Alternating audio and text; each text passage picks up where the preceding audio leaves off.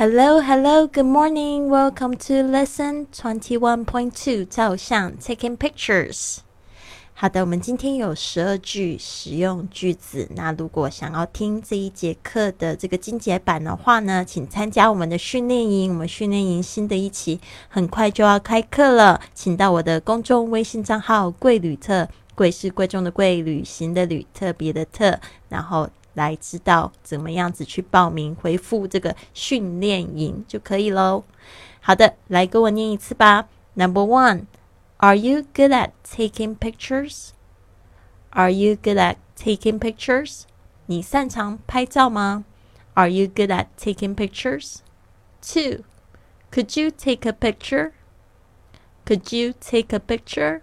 你可以拍张照吗？Could you take a picture? Three. Give me the landscape of the seashore for the background. Give me the landscape of the seashore for the background. 用海边的景色做背景。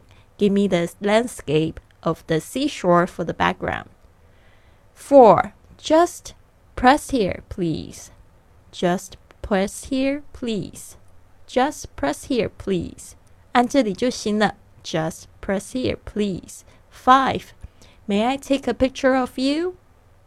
May I take a picture of you? 我可以帮你拍张照吗？May I take a picture of you?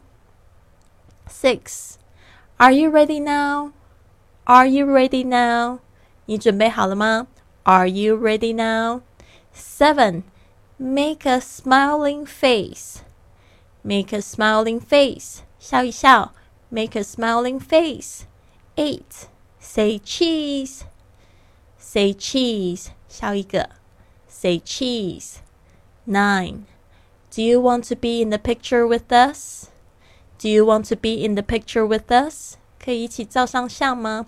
Do you want to be in the picture with us? Ten. Can I have a picture taken with you? Can I have a picture taken with you? 我可以跟你合影吗？Can I have a picture taken with you? Eleven.